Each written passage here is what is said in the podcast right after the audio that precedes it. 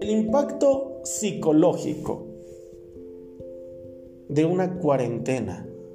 El impacto psicológico de estar resguardado en casa. Sin duda alguna, el brote de esta epidemia del COVID-19, del coronavirus, ha provocado que no solamente aquí en Toluca, no solamente en muchos municipios, sino en muchísimos países, las personas nos sometamos a aislamiento a estar resguardados en nuestros hogares, bajo vigilancia domiciliaria en algunos casos. En la gran mayoría de todos los casos es como una medida preventiva. La gran mayoría, muchísimas personas solamente lo están haciendo de manera preventiva y esto es sensacional. Pero no hay que dejar de lado que la vida sigue. No hay que dejar de lado que todo esto, al final de cuentas, viene a ser un aprendizaje no nada más para nosotros, sino para el mundo entero. La cuarentena o el aislamiento pues suele ser una experiencia no tan agradable para quienes tienen que estar sometidos a todo esto. Sopesar cuidadosamente pues todos los beneficios potenciales de una cuarentena y más en estos tiempos que es una cuarentena masiva frente a los posibles costes psicológicos que ahorita voy a hablar de todo esto. En medida de una de un aislamiento se requiere que reduzcamos en medida de lo posible los efectos negativos a ella. ¿A qué me refiero? Hay datos que, que nos muestran que el factor más predictivo de los síntomas del trastorno por estrés, que ahorita ya, pues muchos ya estamos pues no tan a gusto ahí, no estamos acostumbrados a estar dos semanas, tres semanas en casa, muchos estaremos felices, pero muchos otros no, o sea, buscamos las actividades diarias y ahorita pues todo está parado y demás, ¿qué hacemos? Hay estudios que informan sobre síntomas psicológicos generales, trastornos emocionales, la depresión, la ansiedad, el estrés, estamos bajoneados de ánimo, tenemos miedo, el insomnio, te irritas constantemente, hay ira o definitivamente te sientes cansado, agotado, no físicamente sino emocionalmente. Y algo que quiero que hagamos conciencia es que el bajo estado de ánimo y la irritabilidad que en muchos de ustedes ya prevalece ahorita, destacan muchísimo por todos los desequilibrios que generan en cada uno de nosotros. Fíjense qué interesante.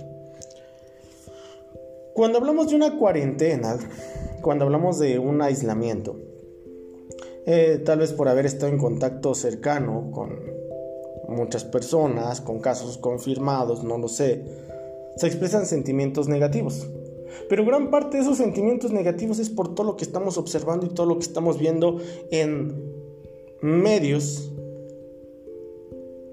sociales, principalmente las redes, principalmente aquí. Todo este desorden, todo este eh, desequilibrio, toda esta mala información, eh, toda esta pues mala onda que se está circulando en todos lados, viene a generar sentimientos negativos durante este periodo de cuarentena. Sentimientos como el temor. Hay muchísimas personas que tienen un miedo, están atemorizadas, no quieren ni siquiera salir a la calle. Existe mucho nerviosismo, mucha tristeza. En casos no descarto que haya culpabilidad. Y son pocas las personas que informan de sentimientos positivos, que es un bajo porcentaje. Hay muy pocas personas que en este momento pueden estar felices, se pueden sentir aliviadas, pueden sentirse contentas, agradables, porque muchos ahorita estamos limitados en absolutamente todo. No hay parques, no hay gimnasios, no hay establecimientos públicos grandes a los que estamos acostumbrados. Eh, pues la vida de alguna manera eh, quiere estancarse, pero pues de aquí depende de nosotros, de las pilas que nos pongamos. Las familias, los padres vienen a reportar suficientes síntomas. El día de ayer hablaba de personas que la glucosa no se les está controlando en personas diabéticas y es un riesgo complicado. Hablaba de personas hipertensas que los índices de presión siguen estando altos y se preguntan por qué, pues por el estrés, por el miedo, por la ansiedad, por el nerviosismo, por tu irritabilidad, por la incertidumbre que tenemos, alteramos directamente el sistema nervioso y sistema nervioso pues directamente relacionado con nuestra enfermedad, viene a generar estragos bastante considerables. Les hablaba el día de ayer de personas con lumbalgia, con nervio ciático.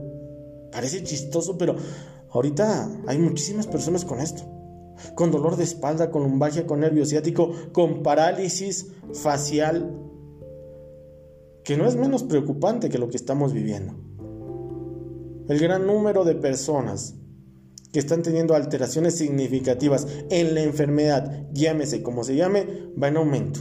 Y yo creo que en este momento pudiese ser más preocupante los altos índices de glucosa, que la presión no se te estabilice, que los riñones sigan generando estragos, que te dé una parálisis facial, que te deprimas, que todas las bombas de pánico que nos están enviando por redes sociales. Aquí es en donde cabe la conciencia, cabe la cordura y cabe la calma en absolutamente todos nosotros. ¿Por qué quise tocar este tema? Hay una alta prevalencia de síntomas de angustia, de problemas psicológicos. Hay una alta prevalencia de síntomas de estrés postraumático y de depresión en muchísimas personas. Y estamos resguardados en casa. Estamos haciendo nuestras actividades a nuestra medida de lo posible.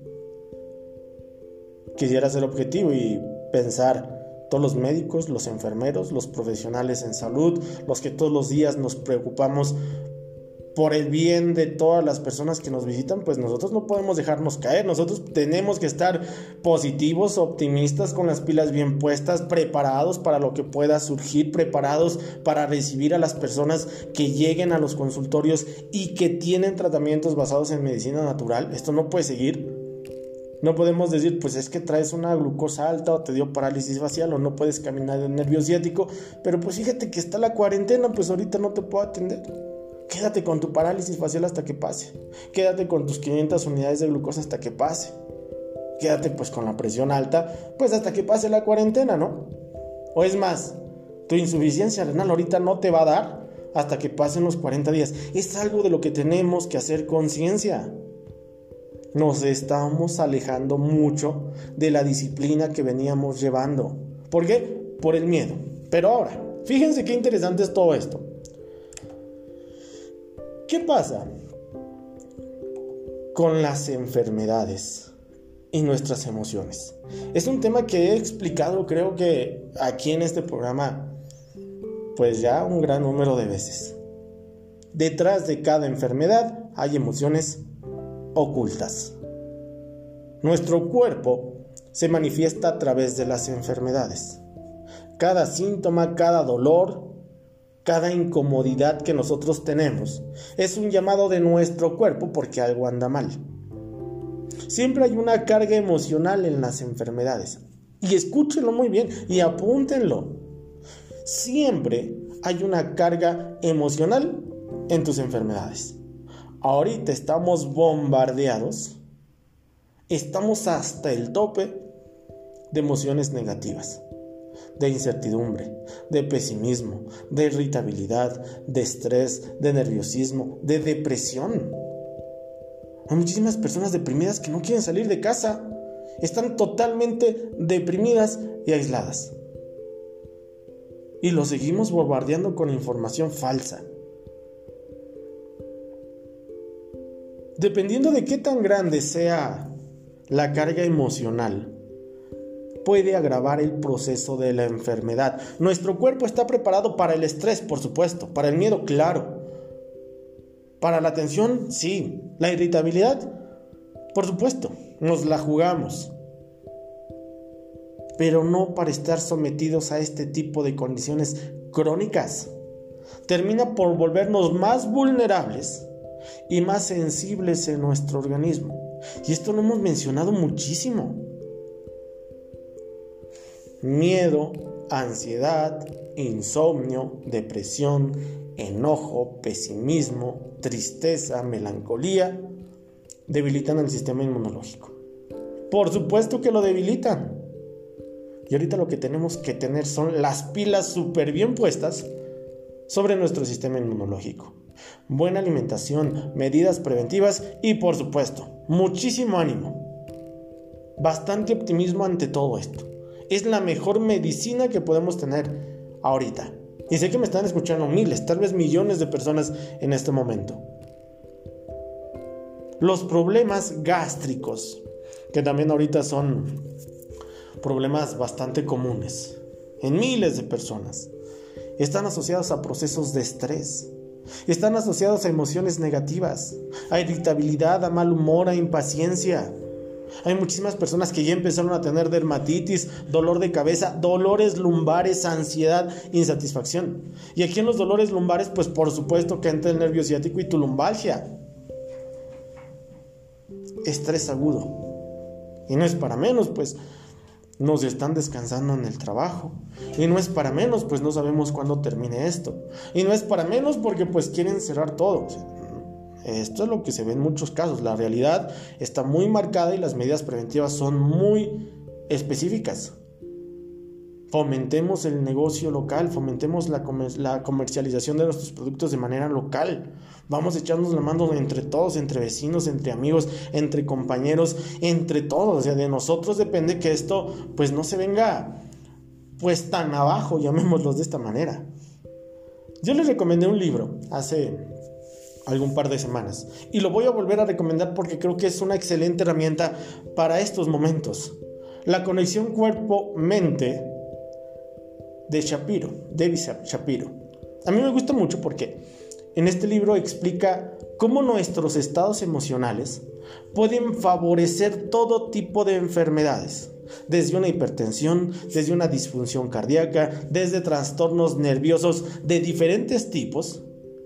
Y este libro de conexión cuerpo-mente nos explica las distintas dolencias, cómo contribuye no solo a transformar nuestra salud física, sino también a facilitar la curación a nivel más profundo. Aquí solamente la parte secreta es descubrir y comprender los mensajes que encierran los desórdenes físicos para pues poder conocernos y de alguna forma vivir mejor. Esto es por parte de un libro. Hablamos mucho acerca de la medicina tradicional. Plantas, hierbas medicinales, la terapia láser, el magnetismo, la acupresión, las ventosas, los masajes, la quiropraxia, la herbolaria, las terapias ergásicas. Según la medicina tradicional, hay emociones que pueden afectar ciertos órganos, pero también afectan las funciones. La tristeza disminuye el sistema inmunológico, así es que hay que ponernos las pilas. Desde aquí hay que empezar. Si estás triste, pues date literalmente una cachetada con guante blanco y ponte las pilas. La tristeza da predisposición a enfermedades respiratorias, enfermedades digestivas. La ira, la frustración afectan al hígado y a la vesícula biliar y además generan mucha tensión muscular. O sea, una contractura, lumbalgia, nervio ciático, porque estás enojado, estás frustrado, estás irritado.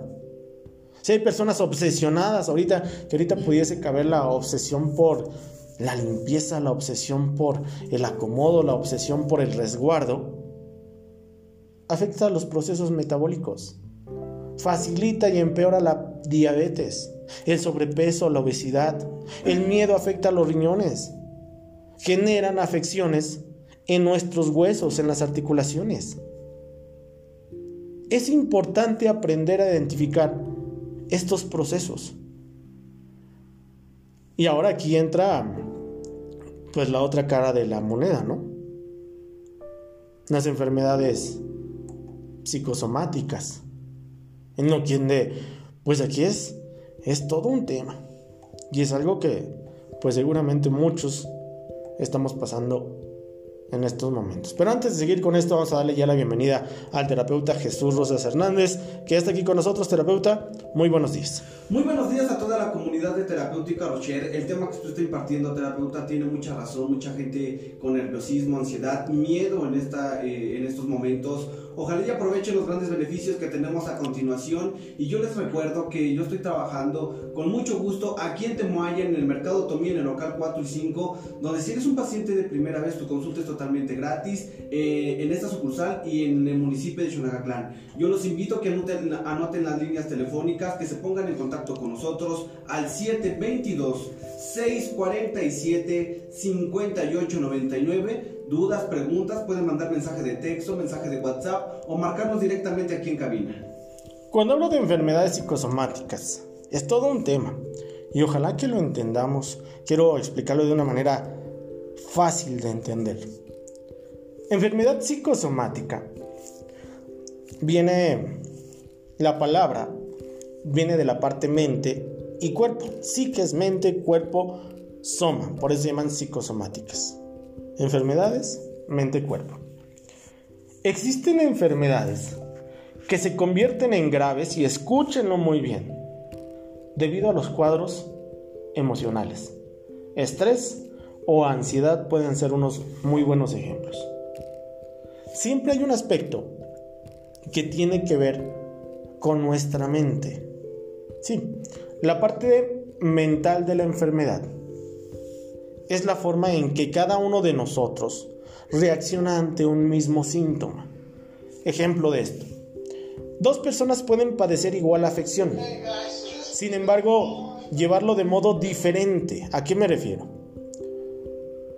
Una puede caer en depresión y otra persona puede sentir que no es tan grave. Y están teniendo básicamente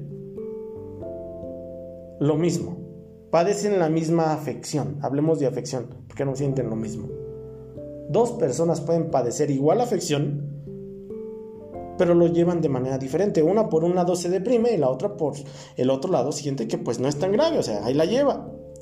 Hay ciertas enfermedades mentales que llevan a tener problemas físicos. Problemas y enfermedades que nos hacen ser todavía más dependientes no puedes saciarte, no puedes alimentarte eh, tú mismo.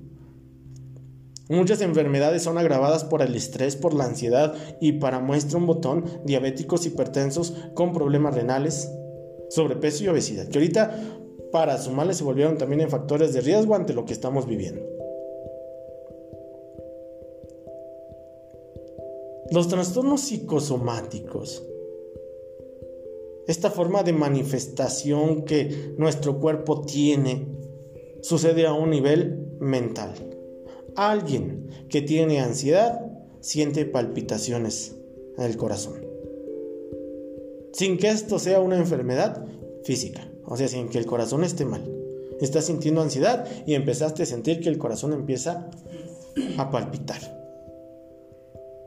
El síndrome del intestino irritable una inflamación de estómago y un dolor de aquellos que no te soportas. Úlceras. Si de esto hablamos de acné, también provocado por estrés. Afecciones inmunitarias de las que ya hablamos, se te debilita el sistema inmunológico. ¿Cree que nos está entrando la letra con todo esto, terapeuta? ¿Cree que sí lo estemos llevando de una manera correcta? Pues hasta ahorita yo creo que sí.